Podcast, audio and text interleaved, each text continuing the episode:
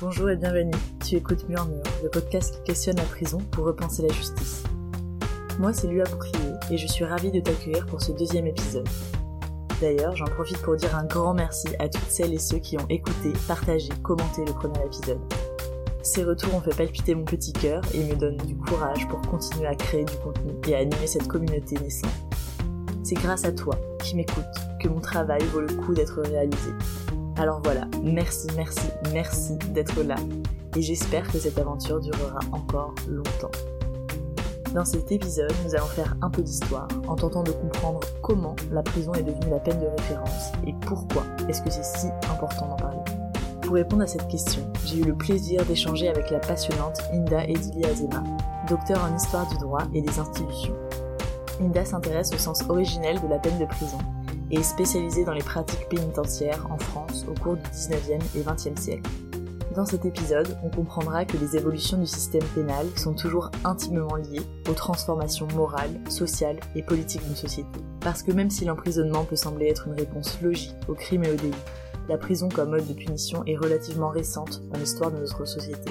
Le savoir permet de remettre en perspective le caractère immuable qu'on lui prête souvent à tort et de questionner la raison d'être de ce modèle. Est-ce que ce système est réellement le reflet de notre époque ou une relique des siècles passés? Si la prison est aujourd'hui la peine de référence en France, c'est d'abord parce que c'est un choix, et il serait peut-être temps de se demander si c'est réellement la solution que nous souhaitons transmettre aux générations futures. Voilà, on va parler de tout ça mais de bien d'autres choses encore. Et pour le découvrir, je te laisse à notre discussion. Belle écoute Très bien, mais moi je suis donc euh, Diazema. Euh, je suis historienne du droit j'ai fait un doctorat euh, à Toulouse sur euh, l'histoire du système pénitentiaire français. J'ai en fait choisi ce thème euh, parce que c'était une, une, question sociale qui me tenait à cœur. J'ai grandi dans un quartier sensible de Toulouse et je me suis toujours interrogée sur la nature de la justice pénale et le sens, disons, de cette peine contemporaine qu'est la prison. L'idée, en fait, de mon travail, dans un premier temps, c'était de réfléchir sur comment on pouvait établir un, un contrôle plus juste du respect en fait de la personne du détenu, du respect de ses droits dans le système euh, et dans l'établissement pénitentiaire. Et euh, est-ce que vous voulez bien revenir euh, sur les évolutions historiques justement qu'on permet Oui, tout à fait. Alors, la prison, c'est une peine qui existe depuis toujours. C'est une peine d'isolement et c'est une peine qui a toujours existé, mais pas dans le sens d'une pénalité. C'est-à-dire, je m'explique, la prison, ce n'est pas une peine qu'applique le juge pour que le coupable euh, purge sa peine. C'est une peine euh, de transition, de détention provisoire, et euh, c'était une peine aussi qui était utilisée de manière exceptionnelle, surtout pour les personnes privilégiées, dans le cadre de la correction paternelle, pour enfermer un enfant qui était errant, ou pour enfermer un intellectuel, etc. Et donc en fait, la prison pendant longtemps c'était considéré non pas comme une peine, mais comme juste une simple mesure de sûreté. Et euh, les peines anciennes, ce sont des peines qui sont très triviales, qui sont très euh, dures, euh, les châtiments corporels, les ordalies à l'époque médiévale, et des peines aussi d'esclavage de travail, comme les galères. Voilà. Donc après, pendant toute la période ancienne, les peines étaient classées aussi par rapport à la nature de l'individu, sa place dans la société. Les peines les plus dures pour les personnes inférieures et les peines les plus souples pour les personnes supérieures. Par exemple, l'exil, était une peine pour les nobles, ou encore euh, sous l'ancien régime, l'échafaud. C'est une peine noble parce que elle est euh, sans douleur et puis elle n'est pas euh, une peine qui porte atteinte à l'honneur, alors que le pendu, c'est quelqu'un qui est exposé ou quelqu'un qui est soumis à la roue, comme Calas à Toulouse, c'est une peine humiliante. Donc voilà. Donc la prison n'apparaît qu'en 1789 en fait en tant que peine prononcée par le juge. Et en 1789, l'idée des constituants, euh, de rendre une peine plus égale, c'est-à-dire la même peine pour tous, euh, selon le crime qui a été commis. Et euh, l'idée, c'est que la loi contrôle la définition du crime ou contravention et définisse la peine qui est applicable. Et cette peine, elle doit correspondre au principe des DHC de 1789, c'est-à-dire au respect de, la personne et de l'individu. Et elle doit correspondre aussi au respect d'une proportionnalité et d'un caractère légal. Ce qui fait que la prison de 1789, ce n'est pas euh, l'ancienne prison privée qui était sous le contrôle du concierge, et euh, ce n'est pas non plus euh, la prison d'aujourd'hui, puisque il n'y avait pas d'établissement pénitentiaire affecté. Donc on a récupéré l'ensemble des monastères, on a récupéré des manufactures, on a récupéré aussi les anciennes prisons privées et on a essayé d'établir un système qui permettait de diviser les condamnés selon la nature de, gérer leurs crimes et leurs délits. Donc finalement, l'enfermement s'est imposé comme étant un changement assez humaniste et positif à l'époque, étant donné qu'il est venu remplacer les châtiments corporels, l'arbitraire du roi, etc mais ça fait maintenant plus de 200 ans, donc euh, c'est difficile de voir encore ces aspects positifs à notre époque. Comment est-ce que ça pourrait évoluer selon toi? En fait, euh, l'idée euh, pénale humaniste du XVIIIe siècle, elle est spécifique au XVIIIe siècle en lui-même. C'est-à-dire qu'au XVIIIe siècle, le problème, c'est que l'opinion publique ne souhaitait pas en fait laisser la vie aux criminels mmh. et ne souhaitait pas rééduquer, réinsérer euh, ou même soigner les malades pathologiques, hein, euh, euh, ceux qui ont une criminalité qui est pathologique parce qu'elle est elle est liée à une à une psychose par exemple. Donc l'idée de, des hommes du XVIIIe siècle, c'est de dire on va tenter de sauver, on va dire, les personnes qui sont condamnées par la société, condamnées à mort. Ça, il s'avère qu'aujourd'hui, la majorité des pays il reste encore des pays euh, et des grandes démocraties comme les États-Unis qui ont encore la peine de mort. Hein. Et ça, ce travail, il a été fait par les euh, par les criminalistes et au niveau euh, international. C'est un mouvement qui existe depuis le 19e siècle, l'abolition de la peine de mort. Au 19e siècle, l'idée, c'était de d'essayer de faire des prisons un système d'éducation au travail. Voilà. Et cette période, euh, elle est liée à la période de la révolution industrielle et on peut dire qu'elle prend fin avec euh, les travaux de Michel Foucault, puisque Michel Foucault, son principal euh, motif, c'était de dire que les prisonniers, s'ils travaillaient, méritaient salaire. Mmh. Donc cette période-là, elle est passée. Et la période du XXe siècle, c'est la période de, de euh, la contestation, on va dire, des conditions de vie des condamnés, et la contestation aussi de, du principe même de la prison. Et c'est la période qu'on est en train de vivre aujourd'hui. Et la période qu'on est en train de vivre aujourd'hui, elle, elle est destinée en fait à amener vers euh, une solution autre que la prison. Mais cette mmh. solution, elle tarde à venir. Elle tarde à venir. Pourquoi? Pour deux raisons. D'abord parce que l'opinion publique n'est pas favorable à la suppression de la prison. Donc, euh, je rappelle que le degré euh, de civilisation d'une société, elle donne l'idée de son degré de civilisation pénale. Lorsqu'on est dans une société archaïque, c'est généralement la vengeance privée, la loi du talion. Quand on est dans une société démocratique, on est dans un principe euh, de privation des libertés. Et la prison, elle correspond à la privation de liberté. On vous prive pas de votre vie, mais on vous prive de votre liberté. Maintenant, je pense que la société d'aujourd'hui, euh, elle a besoin peut-être d'une nouvelle pénalité. Ces nouvelles pénalités, elles ont déjà été mises en place. Euh, le bracelet électronique, pourquoi pas la prison uniquement de jour, pourquoi pas l'isolement uniquement de nuit, pourquoi pas le travail d'intérêt général, pourquoi pas des formes, je dirais, euh, ouvertes euh, de la prison. Ça a déjà été euh, exploité. Donc, en tant qu'historienne, moi, de la prison large, hein, je vais dire qu'en fait, c'est un chemin qui, qui continue. Chaque société amène sa part à l'édifice, je dirais, de la construction d'une peine plus sociale. Maintenant, si vous me dites au 19e siècle que disaient les, les, les pénalistes pour introduire la prison, ils disaient que la prison elle est là pour enfermer les gens pour convaincre en fait les citoyens qu'il faut supprimer la peine de mort. Donc il y a un discours qui est donné pour l'opinion, et après il y a la réalité de ce que pensent vraiment les pénalistes. Mmh. Euh, donc euh, ces pénalistes-là, ils étaient tout à fait conscients que la peine d'emprisonnement, d'isolement, elle, était aliénante au niveau mental.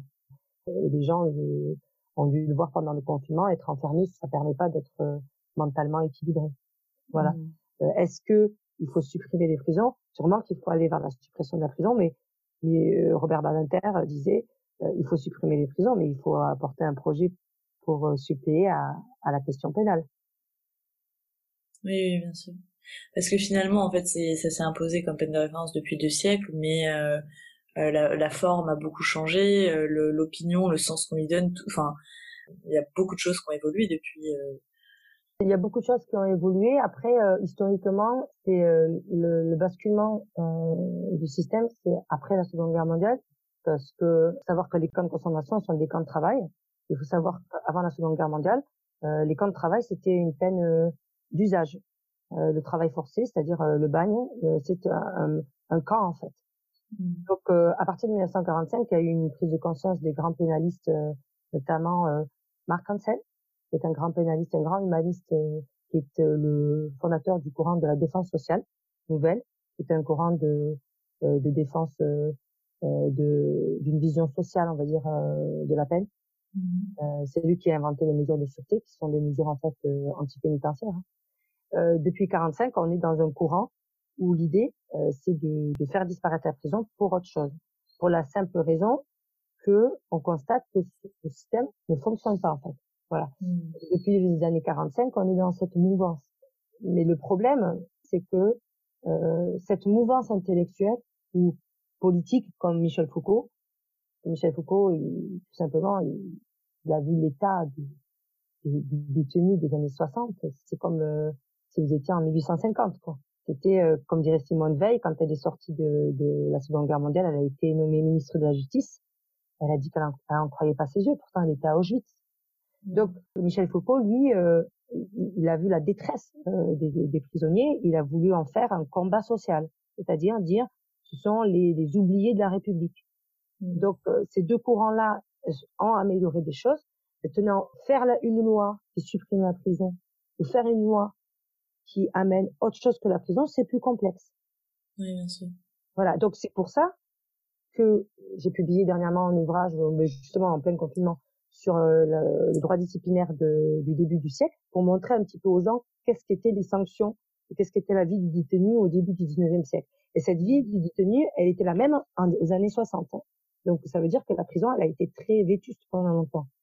Et euh, la personne qui m'a publié, c'est un juriste qui est euh, président de l'association française pénale, qui s'appelle Jean-Paul Serré, et qui a été un des premiers juristes à défendre le contrôle de la Cour européenne sur les mesures d'ordre intérieur, c'est-à-dire sur les sanctions qui sont portées contre les détenus dans les prisons françaises. Donc ce n'est qu'à partir des années 90 que le juge a le droit de venir sanctionner l'administration pénitentiaire si elle porte atteinte aux droits du condamné, c'est-à-dire euh, violence, euh, non-respect des droits, etc. Donc ça, faut attendre les années 90. Donc moi, ce que je pense, c'est que la prison ne va pas être supprimée. Je pense pas que c'est dans les, euh, petits papiers du ministère, hein. mais je pense par contre que on peut faire une prison euh, plus contrôlée et plus juste. Voilà. Chaque détenu a le droit de faire un recours pour excès de pouvoir contre une décision euh, qui lui apparaît injuste mmh. et illégale à son égard. Ce qui veut dire qu'il y a un respect des règlements. Le problème, c'est le respect des règlements. Voilà. Et le deuxième problème qu'il y a, c'est le fait est qu'il y a des violences entre détenus mmh. qui, elles, pour l'instant, ne sont pas contrôlables. Et le troisième problème, c'est est-ce que la prison, elle joue son rôle de réinsertion? Ça, c'est le rôle que lui donnaient les auteurs du 19e siècle. Et euh, vous étudiez euh, également la prison par le prisme euh, des études comparées? Est-ce que c'est à peu près les mêmes évolutions que vous observez d'un point de vue international ou? Tout est relatif hein, parce que par exemple nous, on est en avance en Europe. Hein. On est en avance. Pourquoi? Parce que, bah, premièrement, on a aboli la peine de mort, qui n'est pas le cas aux États-Unis. Mmh. Deuxièmement, on a une politique sociale qui est avancée, ben, surtout en France, de la politique de sécurité sociale. Parce qu'il faut savoir que la sécurité sociale, ça a été mis en place aussi pour aider les classes euh, laborieuses à pas tomber aussi dans la délinquance hein, mmh. et euh, à pas tomber dans la crise économique. Et qui dit crise économique dit personnes euh, qui sont euh, aigris, puis deviennent populistes ou délinquants, etc.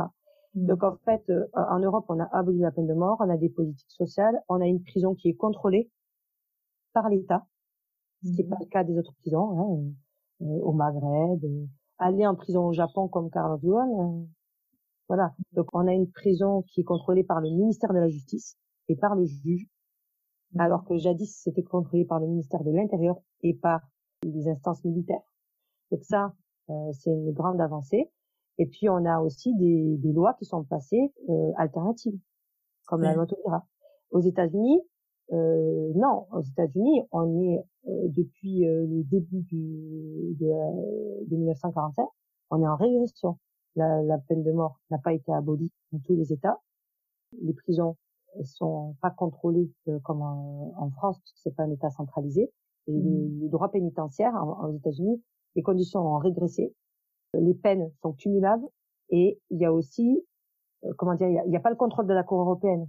Donc, en question des droits, c'est inférieur. Il faut savoir qu'en France, il y a des associations, euh, comme je vous dis, il y a tout le, tous les métiers sociaux qui mmh. sont en aide aux, gens défavorisés. Et il y a aussi ce qu'on appelle euh, l'aide juridictionnelle qui a été mise en place par mmh. Robert Badinter. Et on peut dire que Robert Badinter, c'est lui qui a finalisé un système plus juste. Hein. Euh, mmh. il a mis en place l'assistance la, judiciaire. Donc, euh, vous pouvez avoir l'assistance d'un avocat si vous n'avez pas de revenus. C'est pas le cas aux États-Unis. Mmh. Donc, clairement, en France, on est, on est très bien placé. Le seul truc où on est mal placé, c'est la situation sociale et la médiation judiciaire. Par exemple, dans les pays nordiques, il y a un peu moins de criminalité, il y a plus de, les gens sont un peu moins euh, dans la violence et ils sont un peu mmh. plus dans la médiation. Mais si on met outre euh, les pays nordiques qui sont spécifiques, non, on n'est pas en retard du tout. Mmh. Mais enfin, la France est quand même euh, assez régulièrement condamnée par. oui, mais le fait qu'elle soit condamnée, si vous voulez, c'est parce qu'il y a un contrôle. Après, je dis pas que l'état des prisons est bon, hein. C'est pas ce que je dis. Hein. Je dis pas que rentrer en prison c'est une joie. Je dis que ce qu'on peut faire aujourd'hui, c'est utiliser les protections qui ont été construites par les, juristes pour faire en sorte que la prison soit contrôlée. Si vous me dites, est-ce que celui qui rentre en prison, il va avoir une meilleure vie et il va vivre quelque chose de normal, je vous dis non, il va pas vivre quelque chose de normal. Moi, j'ai jamais été en prison, mais je sais qu'est-ce qui s'y passe. Mais vous êtes aux États-Unis, vous n'avez pas de contrôle. Ouais. La prison n'est jamais euh, vraiment séparée du monde social. Comme vous le disiez tout à l'heure, euh, la manière dont on traite les détenus reflète euh, en quelque sorte le degré d'humanité d'une société. Alors qu'est-ce que nous dit le système pénal actuel, justement, sur la société française? Ce que je peux dire en tant qu'historienne, c'est que la prison, elle s'est améliorée. On n'est pas dans la prison du 19e siècle. Hein, donc là, je vous renvoie à mon ouvrage. Vous allez voir la situation des prisonniers du 19e siècle, c'est pas la même. par contre, ce que je peux dire, c'est que les juristes sont vigilants au respect des droits. Par contre, le regard du citoyen sur le prisonnier, il n'a pas vraiment changé. Donc si euh, la société, si le citoyen ne respecte pas celui qui a été, qui a subi un parcours pénitentiaire, il permet pas de réinsérer. Donc mmh. euh, si par exemple dans un CV on n'est pas capable de recruter quelqu'un parce qu'il vient de tel milieu ou parce qu'il a eu une erreur dans sa vie, ben là la, la société n'évolue pas. Voilà le rôle des associations, le rôle des lanceurs d'alerte, le rôle des accompagnants, des visiteurs des prisons, de mmh. tout ça qu'appelaient les, les, auteurs de l'époque les institutions complémentaires. Ça, c'est important. Et c'est vrai que ce rôle-là, je pense qu'à terme, il peut amener à un changement global, mais il faut que la société soit initiatrice de ça. Et les mentalités, il faut que les mentalités, elles, elles évoluent, quoi. Non, c'est positif, hein. Mais si vous me demandez c'est quoi que je voudrais apporter en tant que juriste, c'est le mmh. respect des droits. Mmh. Pour être plus clair, il faut pas croire que la répression c'est inutile. Mmh. Euh, ce qui est inutile, c'est le châtiment. Et il faut pas croire que la prison ouverte c'est laxiste. Et si les gens comprennent ça, ce sera mieux. Oui, oui, parce que j'ai l'impression que les peines alternatives sont encore considérées comme, euh, enfin, c'est vu comme euh, quelque chose de, pas vraiment sérieux et. Bah, en fait, si par exemple vous vous avez été euh, cambriolé et que cette personne elle, a une peine, une courte peine par exemple, mmh. si je vous dis ben on va la mettre en bracelet électronique et on va lui faire faire du travail d'intérêt général, il faut se dire est-ce que moi en tant que personne, en tant que citoyen, je suis capable de d'accepter mmh. que eh ben je je laisse la chance à cet individu. Donc si mmh. nous on est capable de le faire, tout le monde peut le faire. Mais le problème c'est que les gens sont pas, euh, ont, pas envie de ça quoi. Les gens ont envie qu'il y ait une sanction. c'est plus terre à terre en fait. Hein. Oui. Que les, les, gens en fait, les juges aiment faire euh, des décisions symboliques. Mmh. Denis Salah, un magistrat essayiste euh, très reconnu actuellement, a introduit la notion de populisme pénal qui traduit l'idée que en fait depuis une trentaine d'années, la place de la victime est devenue plus forte et que euh, désormais l'opinion publique attend des décisions symboliques à chaque fois euh, qu'un fait divers se produit. Et en fait, si une plus grande reconnaissance du statut des victimes est nécessaire, c'est vrai que l'on a désormais plus tendance à juger sans penser vraiment à l'après, à l'impact de la décision pénale sur l'individu condamné, et à l'état dans lequel euh, cet individu va réintégrer la société après euh, avoir euh, encouru sa peine. Et Denis Sala parle notamment de l'influence des médias dans ce phénomène. Qu'est-ce que vous en pensez? Vous voyez, il y a deux degrés. Je pense que le journalisme, il a son rôle aussi, d'être toujours sur l'information, c'est-à-dire toujours les faits divers, etc. Essayer aussi de créer des reportages sur euh, ben, la réinsertion de l'individu, comment améliorer les politiques sociales, etc. Avoir un équilibre dans le discours, euh, de, discours médias, on va dire. Et après, au niveau politique, et moi je me suis beaucoup battue pour ça, de faire comprendre que la pensée pénitentiaire, c'est une pensée contractuelle. C'est-à-dire, vous avez euh, une dette vis-à-vis de la société. Cette dette, vous la payez parce que vous avez une privation de liberté, mais après, vous retrouvez votre liberté. Le problème, c'est que le contrat, il n'est pas fini. Et souvent, les gens s'arrêtent à la privation. Et c'est pas ce que pensaient les auteurs de l'époque. Donc aussi, il faut être clair au niveau de l'État. Qu'est-ce que ça veut dire? La prison Si dans un contrat, il y a plusieurs obligations, le détenu il a l'obligation de laisser sa liberté. Et quand il sort, l'État a l'obligation de faire retrouver sa liberté, c'est-à-dire sa place dans la société. Donc ça, c'est les instances politiques. Il y a l'interne, c'est-à-dire faire en sorte que dans les prisons, il n'y ait pas de dérive, que les gens se fassent pas tabasser, que les gens se fassent pas violer, que les gens euh, aient à manger correctement, etc. Et il faut savoir qu'il y a plusieurs degrés à travailler. Oui, bien sûr.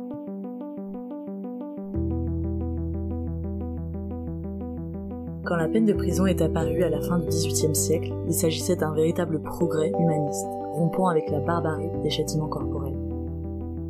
L'emprisonnement, régi par le droit, mettait alors fin à l'arbitraire du roi dans les décisions de justice et permit à chaque crime ou délit d'être puni par une peine proportionnelle à la faute commise. Mais ce progrès de l'époque peut paraître aujourd'hui comme une autre forme de barbarie. Pourtant, les alternatives tardent à s'imposer. Dans Surveiller et punir, Foucault explique pourquoi est-ce qu'il nous semble si difficile de changer de modèle. Elle, la prison, sembla sans alternative et porté par le mouvement même de l'histoire. Ce n'est pas le hasard, ce n'est pas le caprice du législateur qui ont fait de l'emprisonnement la base de l'édifice presque entier de notre échelle pénale actuelle.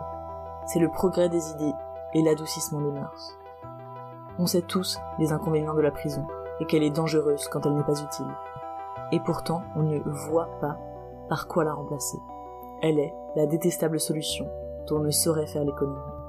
Cette évidence de la prison, dont nous nous détachons si mal, se fonde d'abord sur la forme simple de la privation de liberté. Comment la prison ne serait-elle pas la peine par excellence dans une société où la liberté est un bien qui appartient à tous de la même façon et auquel chacun est attaché par un sentiment universel et constant? Sa perte a donc le même prix pour tous. Mieux que l'amende, elle est le châtiment égalitaire. De plus, elle permet de quantifier exactement la peine selon la variable du temps il y a une forme salaire de la prison qui constitue, dans les sociétés industrielles, son évidence économique et lui permettent d'apparaître comme une réparation. En prélevant le temps du condamné, la prison semble traduire concrètement l'idée que l'infraction a lésé, au-delà de la victime, la société tout entière.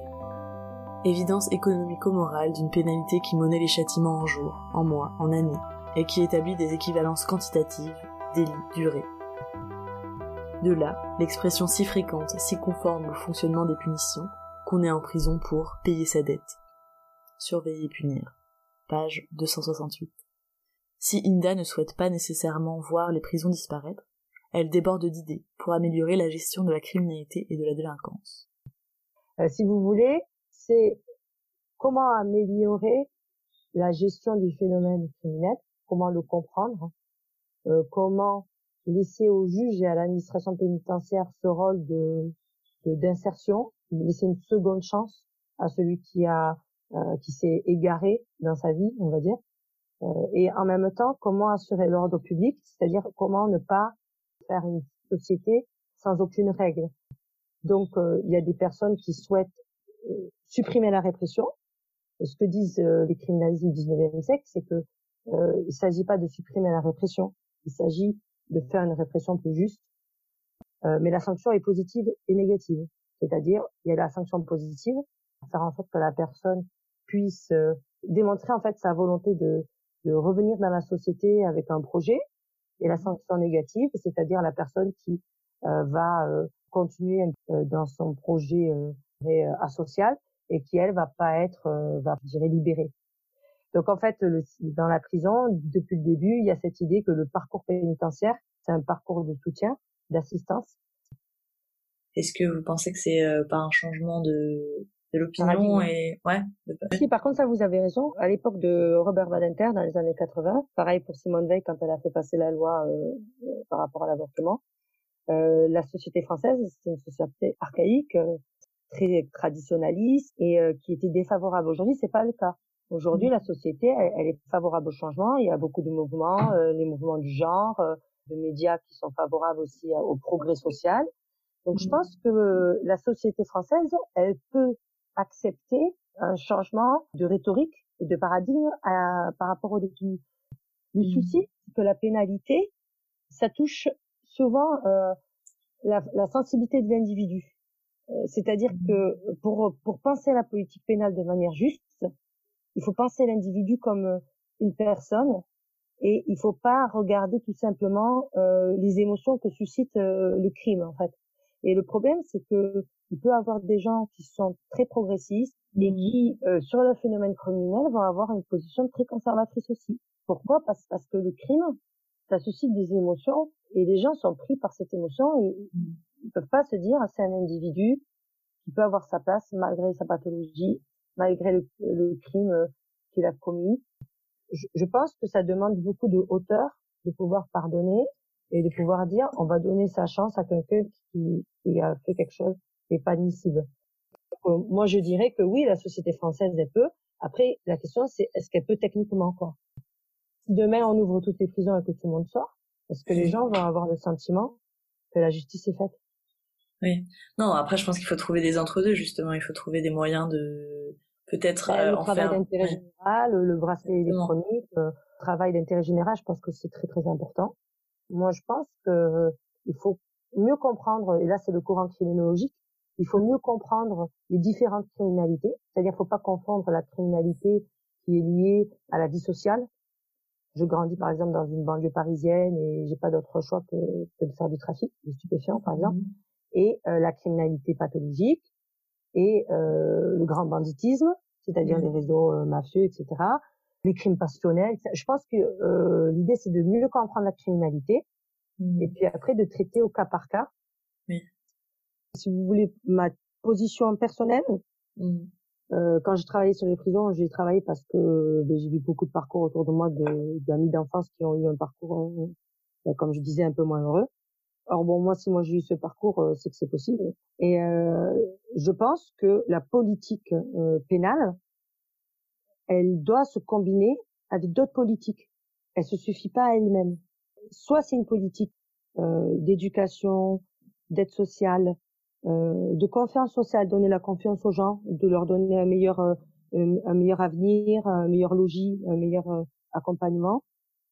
Et après, il y a un deuxième volet c'est la politique pénale avec la politique euh, criminelle, euh, criminologique, c'est-à-dire d'étudier les profils euh, des, des, psychopathes, des, vous voyez. Et là, mmh. il faut faire, euh, comme dirait Michel Foucault, un suivi psychiatrique des gens. Donc, ce qu'il faut pour améliorer les prisons, c'est défendre la prison avec les données d'aujourd'hui. Si vous voulez, c'est moi, c'est mon objectif personnel. Hein. Moi, je sais que pour qu'il y ait moins de personnes dans les prisons, il faut que les gens arrivent à s'épanouir il n'y a pas à prendre le chemin de la délinquance. Donc c'est une mmh. politique préventive qu'il faut faire. C'est-à-dire faire en sorte que l'école joue son rôle, la famille joue son rôle, la société joue son rôle. Et euh, c'est le courant de la défense sociale nouvelle, de Marc Ancel. Il faut faire quelque chose en amont pour que la délinquance ne s'exprime que dans des cas particuliers. Après, quand les mmh. gens sont tombés, ce qu'il faut, ça c'est tout le courant de l'administration pénitentiaire, il faut qu'il y ait des assistantes socio-éducative au sein des prisons. Il faut que le juge s'occupe du prisonnier pour voir son évolution. Il faut faire en sorte que cet individu euh, trouve des formations, trouve un sens à la vie, etc. Hmm. C'est ça la doctrine pénitentiaire en fait. Si vous voulez, c'est complètement différent que de dire théoriquement la prison ça va pas et, tout ce qui se passe en prison c'est pas bien, etc. Vous voyez, c'est un peu différent. bien sûr, bien sûr. Mais les deux sont importants. S'il n'y hmm. avait pas eu Michel Foucault, il n'y aurait pas eu l'amélioration, l'amélioration d'aujourd'hui. Mmh. Et aussi, là où on va progresser en pénalité, c'est quand les gens voudront arrêter de châtier les autres. Hmm. Et euh, pour, pour pas pour pas vouloir châtier les autres, il faut réussir aussi à, à pardonner, c'est-à-dire à dire que cette personne, peut-être qu'elle n'était pas en mesure de, de, de comprendre son comportement ou, peut-être qu'elle n'a pas eu la chance, l'éducation euh, pour euh, pour aller ailleurs que vers ça. Hmm. Ouais, je vois. Est-ce que vous avez une, une œuvre à recommander euh, aux auditeurs, auditrices euh, pour aller plus loin? Je sais que vous écrivez vous-même. Oui, alors en plein égocentrisme, je vais, ah je vais, raison, je vais orienter vers mes travaux. Mais euh, après, s'ils veulent savoir aussi c'est quoi le, le cœur du combat militant, il faut lire Michel Foucault. Et je leur dirais de lire Marc Ansel et de la Nouvelle Défense sociale. Super intéressant. Qu'est-ce que vous aimeriez entendre euh, sur ce podcast dans l'un des prochains épisodes Sur cette question de la nouvelle prison, moi, je, je pense que ce serait bien d'entendre euh, des personnalités, par exemple comme Robert Badinter, euh, je ne sais pas si mmh. vous avez accès, et justement pour la vision nouvelle, Paul Mbanzoulou sur la justice restaurative, c'est extrêmement intéressant parce que ça permet de dire que on peut faire la pénalité, mais de manière beaucoup plus médiative. Et ça, c'est pas la mmh. tradition française, parce que la tradition française, c'est la loi. Et la médiation, c'est une tradition anglo-saxonne qui permet de, de, faire des, pourparlers en fait et euh, de, régler les problèmes de manière différente. Donc peut-être euh, Paul Manzoulou. Voilà, c'était Inda Edilia Azema. Un grand merci à elle pour son temps, sa patience et pour l'énergie qu'elle consacre à humaniser les prisons de demain. Tout comme elle, j'estime qu'il est indispensable pour réellement comprendre les enjeux actuels de la prison, de la replacer dans un contexte historique et social plus large car comme le dit Didier Fassin dans son anthropologie de la condition carcérale, il faut lutter contre la naturalisation de ce qui nous semble aujourd'hui aller de soi, afin de comprendre ce qui est possible de changer ou de faire évoluer. Le monde carcéral est ainsi à la fois le reflet de la société et le miroir dans lequel elle se réfléchit. Il est donc nécessaire de le penser autrement qu'en se référant à lui-même, à ses bâtiments, à ses personnels et à ses règlements. Le quotidien d'une maison d'arrêt ne peut se comprendre qu'en relation avec les faits, les événements, les discours, les actions qui ont lieu à l'extérieur. Tant pour les détenus que pour les personnels, l'institution pénitentiaire est étroitement liée à son environnement et sensible à l'ère de son temps. Car l'univers carcéral a beau être fermé, il n'en est pas moins poreux. La vie au-dedans est traversée par la vie du dehors. La prison n'est pas séparée du monde social, elle en est l'inquiétante ombre portée. Didier Fassin, L'ombre du monde. Dans le prochain épisode, nous aborderons la question centrale du sens de la peine. Nous tenterons de comprendre pourquoi et pour qui est-ce qu'on enferme. Et on se demandera si la prison est la solution la plus adaptée pour répondre à ces objectifs.